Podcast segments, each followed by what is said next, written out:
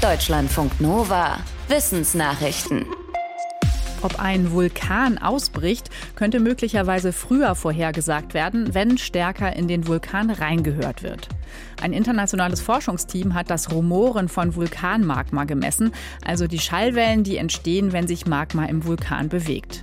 Das Team schreibt in seiner Studie, dass sich vor einem Vulkanausbruch der Infraschall deutlich verändert, also die Schallwellen. Die Forschenden sagen, dass sich mit der Messung ein paar Stunden früher vorhersagen lässt, ob es einen Ausbruch gibt. Heißt, die Bevölkerung könnte dann schneller gewarnt werden. Im Moment werden Vulkanausbrüche vorhergesagt, indem Hubschrauber über den Krater fliegen und direkt am Krater Messungen gemacht werden. Beides ist aber teuer und gefährlich.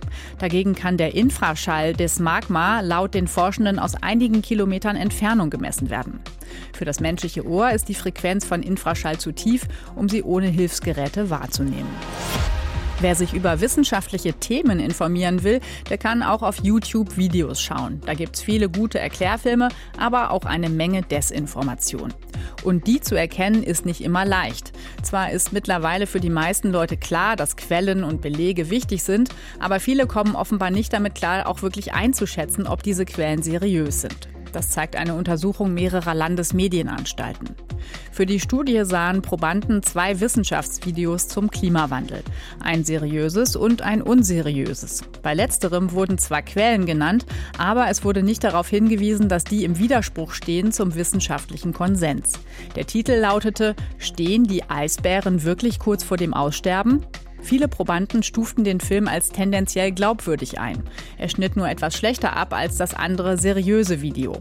Ein Problem ist, wenn viele Quellen genannt oder eingeblendet werden, dann wirkt das auf die meisten Leute solide und sie kommen nicht auf die Idee, sich die Quellen auch genau anzuschauen.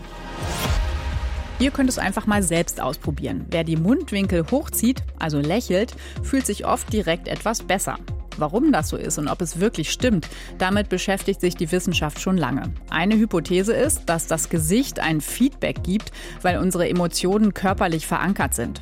Eine Studie dazu aus dem Jahr 1988 konnte vor einigen Jahren allerdings nicht mehr bestätigt werden. Die Teilnehmenden mussten dabei mit einem Stift zwischen den Zähnen, also quasi gezwungenermaßen lächelnd, einen Cartoon angucken und die Frage war, ob sie sich mehr amüsierten, als wenn sie den Stift zwischen den Lippen hatten und deshalb gar nicht lächeln konnten. Jetzt haben mehrere Teams nochmal eine ähnliche Studie gemacht, in 19 Ländern mit fast 4000 Teilnehmenden. Die wurden nicht nur mit einem Stift zum Lächeln gebracht, sondern auch durch die Anweisung Mundwinkel hochziehen oder indem sie Bilder von lächelnden Menschen imitierten. Dabei kam raus, es gibt zwar messbare Anstiege beim Glücksempfinden, aber der Effekt ist gering. Nachhaltig die Stimmung heben einfach durch Lächeln klappt also wohl nicht. Raumschiffe und Satelliten zerstören mit Hilfe einer Atombombe. Wie das gehen könnte, hat ein chinesisches Forschungsteam untersucht, zumindest simuliert am Computer. Das schreiben die Forschenden in einem chinesischen Fachmagazin. Für ihre Studie haben sie laut Berichten virtuelle Explosionen simuliert in unterschiedlicher Höhe an der Grenze zum Weltall. Dabei soll es mit ihrem Computermodell gelungen sein, in nur wenigen Minuten abzuschätzen, wie groß der Radius der Explosion ist und wie hoch das Ausmaß des Schadens. Das sei relativ zuverlässig gelungen, obwohl die physikalischen Abläufe äußerst komplex seien. Die chinesischen Forschenden arbeiten an einem Institut, das vom chinesischen Militär betrieben wird. Sie sagen, dass sich ihre Ergebnisse mit denen von Tests decken, die die USA 1958 durchgeführt haben, im Rahmen des Teak-Tests. Damals hatten die USA westlich von Hawaii eine Atombombe in über 70 Kilometern Höhe gezündet, um die Auswirkungen zu untersuchen. Etwa eine von zehn Frauen leidet schätzungsweise unter Endometriose. Und trotzdem ist im Vergleich zu anderen Krankheiten wenig darüber bekannt. Bei dieser Krankheit wachsen Zellen der Gebärmutterschleimhaut an anderen Stellen des Körpers und das kann wehtun. Die Betroffenen brauchen oft Jahre, um überhaupt herauszufinden, dass sie Endometriose haben. Zum Teil werden ihre Leiden nicht ernst genommen, dann heißt es, Regelschmerzen seien ja normal. Und auch wenn eine Diagnose da ist, kann vielen nicht einfach geholfen werden. In Zukunft soll die Krankheit deshalb besser erforscht werden. Der Haushaltsausschuss des Bundestages hat eine Förderlinie beschlossen. Damit können 5 Millionen Euro an Steuergeldern für Forschung über Endometriose ausgegeben werden. Herbstzeit ist Pilzzeit.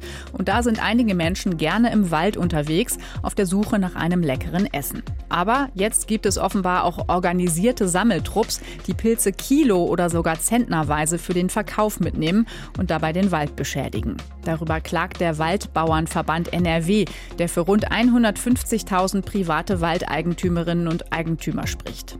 Der Verband sagt, die gewerblichen Profisammler kämen mit Stirnlampen, Trillerpfeifen und Funkgeräten zur Kommunikation untereinander und mit riesigen Körben. Bei einzelnen Polizeiaktionen seien schon zentnerweise Steinpilze sichergestellt worden, bei mehrköpfigen, gut organisierten Sammelgruppen.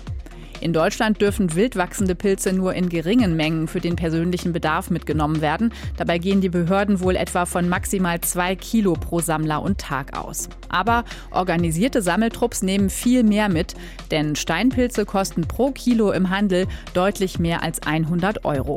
Durch die Suchtrupps wird laut Waldbauernverband der Wald geschädigt, zum Beispiel indem frisch aufgeforstete Flächen niedergetrampelt werden und das Wild beunruhigt wird. Deutschlandfunk Nova